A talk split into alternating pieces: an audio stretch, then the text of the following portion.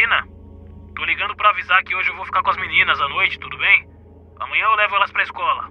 Tudo bem, deixa eu falar com elas então. Elas estão brincando aqui na vizinha. Eu ligo mais tarde. Vai lá rapidinho, Matias, não é aí do lado? Alô? Matias, alô? Sejam bem-vindos a mais um Arquivo Mistério. O caso de hoje vai falar do desaparecimento das irmãs gêmeas Alicia e Livia Shepp, duas garotas suíças que simplesmente desapareceram após um fim de semana com o pai. E detalhe: Matias, o pai, foi encontrado morto na Itália sem as meninas. Olá, misteriosos! Eu sou Fábio Carvalho e esse é o projeto Arquivo Mistério, um podcast que eu tento ao máximo produzir ele de um jeito que faça você se envolver na narrativa. E para isso, eu conto com a participação de diversas pessoas, principalmente na simulação das vozes dos personagens. Siga a gente na plataforma de streaming em que você está nos escutando agora para receber notificação sempre que um novo episódio for lançado. Para ver as fotos do caso de hoje, basta seguir a gente no Instagram, arroba Arquivo Mistério. Recados dados, vamos para o caso de hoje.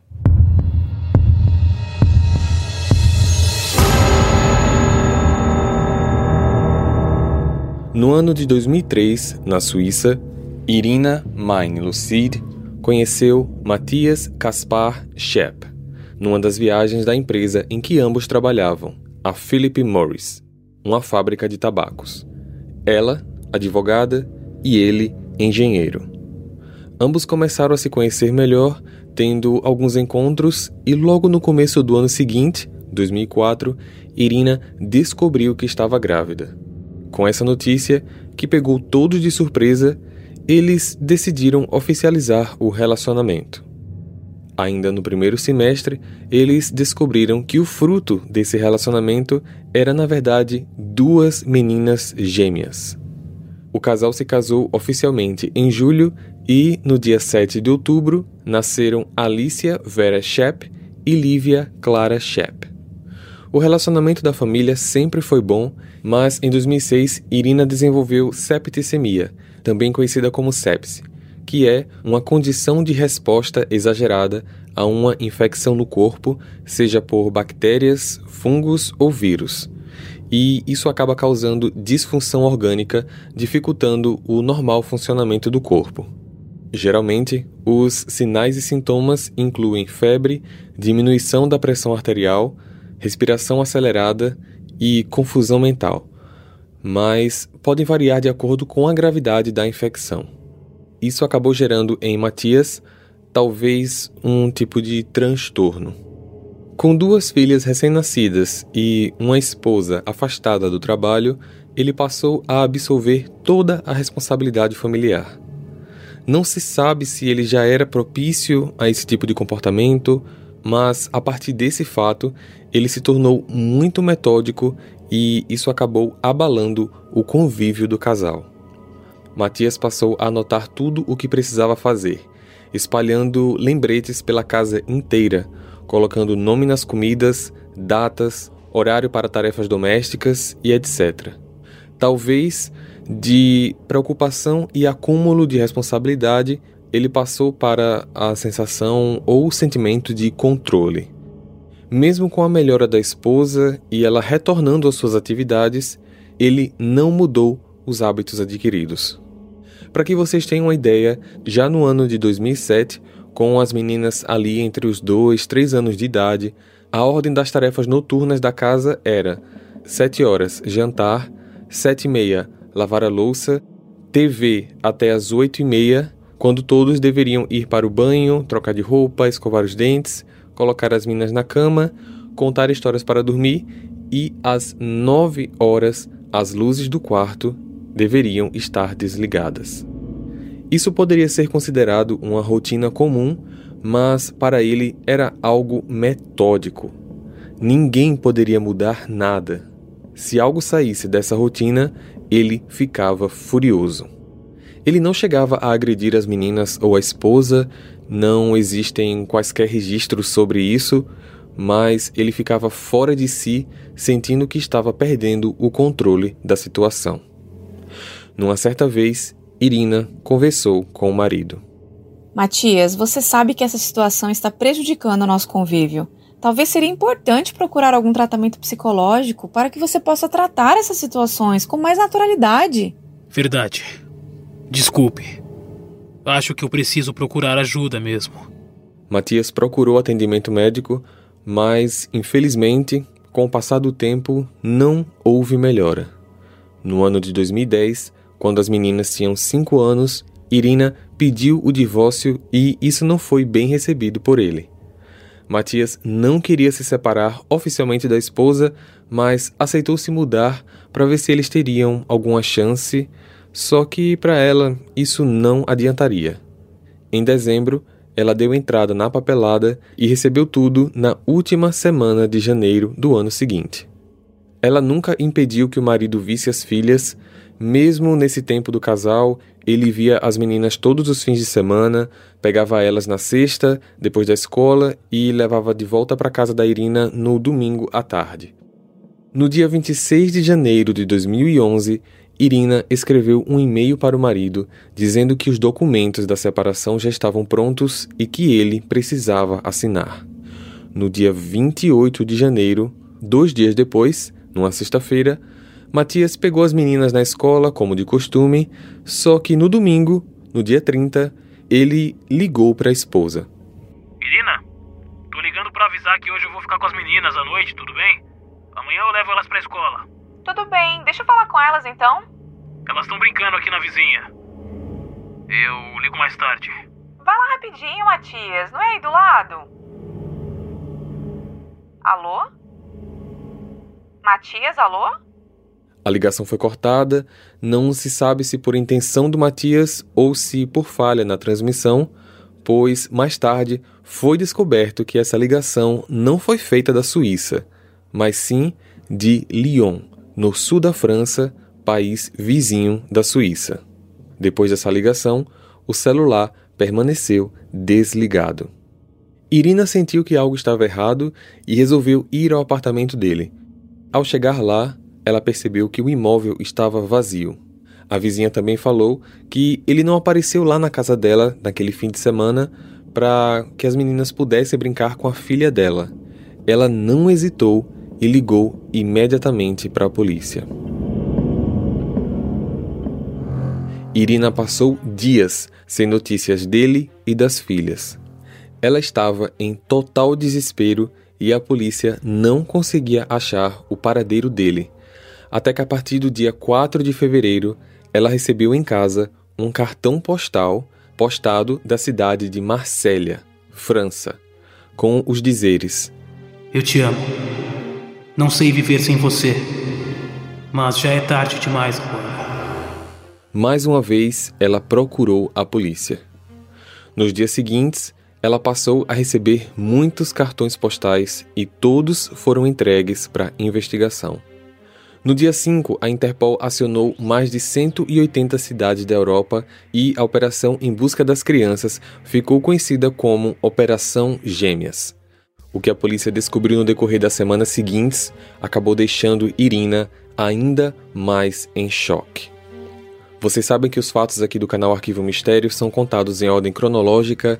Eu já estou praticamente no dia 5 de fevereiro, mas para que vocês possam entender eu preciso voltar uma semana nas investigações para que vocês acompanhem passo a passo do que a polícia descobriu. Hey, você se interessa por crimes reais, serial killers, coisas macabras e tem um senso de humor um tanto quanto sórdido? Se sim, você não está sozinho. Se você precisa de um lugar recheado de pessoas como você, Venha conhecer o podcast Pátria Amada Criminal. Todas as semanas tentamos entender o pior da humanidade. Nesse processo a gente ri, chora, fica brava, fofoca, porque afinal de contas é assim que a gente fala quando está entre amigos. Suas novas melhores amigas trevosas estão aqui no Pátria Amada Criminal. No dia 31 de janeiro, por volta das 12 e meia da tarde, Matias começou a fazer saques em caixas eletrônicos na cidade de Marsella. A quantia sacada foi de aproximadamente 8 mil euros, algo em torno de 50 mil reais nos dias de hoje. E esse era todo o valor que ele tinha em suas contas. Foi nessa cidade, Não se sabe se foi antes ou depois disso que ele comprou e mandou o primeiro cartão postal. Mais tarde, ele comprou três bilhetes para um transporte hidroviário, um adulto e dois infantis. Esse transporte sairia do sul, de onde eles estavam, Marsella, em direção a Córcega, passando pela entrada de Propriano, uma ilha também da França. Vale ressaltar que essa viagem leva em torno de 12 horas e foi feita no período da noite. Mas agora vem a parte mais estranha desse caso. Muitas testemunhas do barco disseram ter visto ele e as gêmeas tanto entrando como já lá dentro, brincando nas áreas externas durante a viagem, e o próprio comandante confirmou a presença deles na embarcação. Não era difícil de notar as garotas, eram duas crianças muito felizes, sorridentes e gêmeas. O problema foi que quem viu ele sair disse que ele fez isso sozinho. E ninguém se recorda de ter visto quaisquer gêmeas saindo do barco. Ele saiu na manhã do dia 1 de fevereiro, não se sabe o que ele fez na cidade durante esse dia, mas naquela noite ele saiu de uma cidade chamada Bastia, ao norte dessa mesma ilha, um local que fica a 3 horas e 30 minutos de distância num deslocamento a carro de onde ele desembarcou. E lá ele pegou outra balsa com destino a Toulon, retornando assim ao principal território francês numa outra viagem noturna. Já no dia 2, ele foi flagrado num pedágio em direção à Itália. No dia 3, ele foi visto por testemunhas na cidade de Nápoles, Itália, local que fica a 12 horas de Toulon. Durante todos esses locais que ele passou, ele comprava cartões postais e enviava para Irina.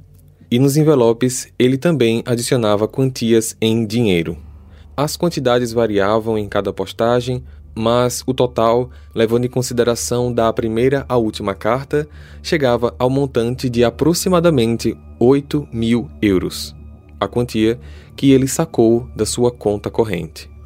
O conteúdo das cartas nunca foi divulgado, apenas aquele trecho que foi citado anteriormente do primeiro cartão postal e um trecho de um outro que dizia: As crianças descansam em paz. Elas não sofreram. No dia 4 de fevereiro, ele foi a uma estação de trem na cidade de Apulia, Itália, local que fica a 3 horas e meia de distância de Nápoles. Nessa estação, ele simplesmente esperou o primeiro trem chegar para se jogar na frente dele. O carro de Matias foi encontrado no final do mês, estacionado perto de galpões na cidade de Apulia. Durante as investigações simultâneas que aconteciam na casa dele, a polícia descobriu que dois dias antes dele sequestrar as garotas, ou seja, no dia 26 de janeiro, dia do e-mail de Irina falando sobre a papelada do divórcio, ele pesquisou métodos de envenenamento, suicídio e algumas pesquisas rápidas sobre armas. Além disso, vários lembretes com informações da rotina e um deles estava escrito deletar Facebook. E realmente a rede social dele não estava mais ativa. Com esses fatos, algumas teorias foram criadas.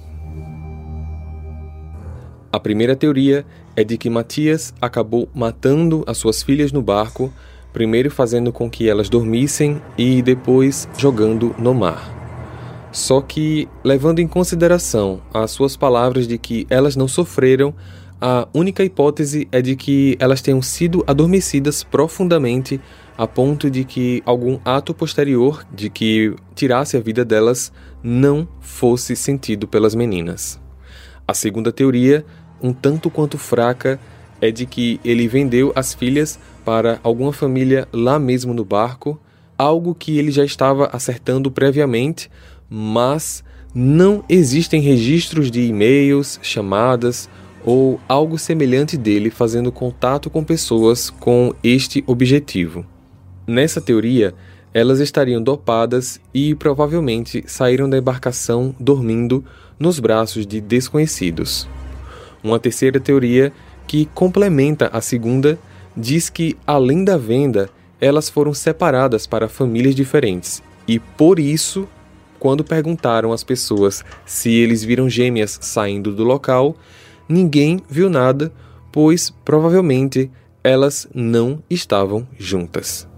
Em relação à segunda e à terceira teoria, fica a pergunta no ar: onde está esse dinheiro? Essas e algumas outras teorias mais fracas se concentram bastante no barco, pois é praticamente um fato de que ele entrou com elas à noite mas saiu sozinho na manhã seguinte.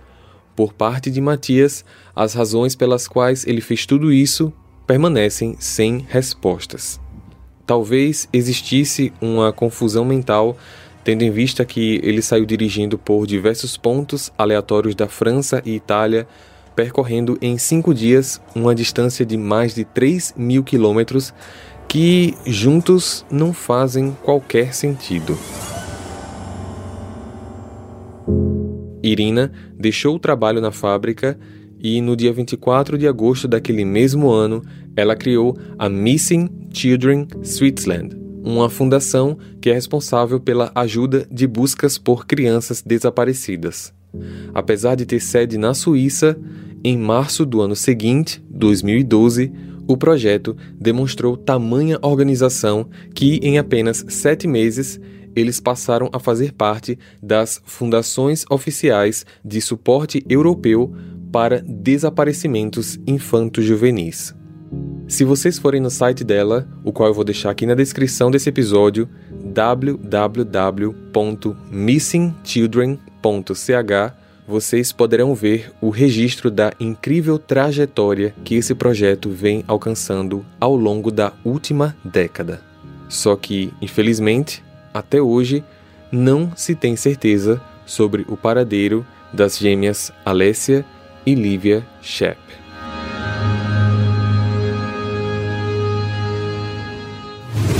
Compartilhe esse episódio com seus amigos para ajudar no crescimento do canal. Para ver as fotos desse caso, basta seguir a gente no Instagram, arroba Arquivo Mistério, ou o nosso canal lá no YouTube. Eu vejo vocês então no próximo caso. Combinado? Até lá! Hey, você se interessa por crimes reais, serial killers, coisas macabras e tem um senso de humor um tanto quanto sórdido? Se sim, você não está sozinho. Se você precisa de um lugar recheado de pessoas como você, Venha conhecer o podcast Pátria Amada Criminal. Todas as semanas tentamos entender o pior da humanidade. Nesse processo a gente ri, chora, fica brava, fofoca, porque afinal de contas é assim que a gente fala quando está entre amigos. Suas novas melhores amigas trevosas estão aqui no Pátria Amada Criminal.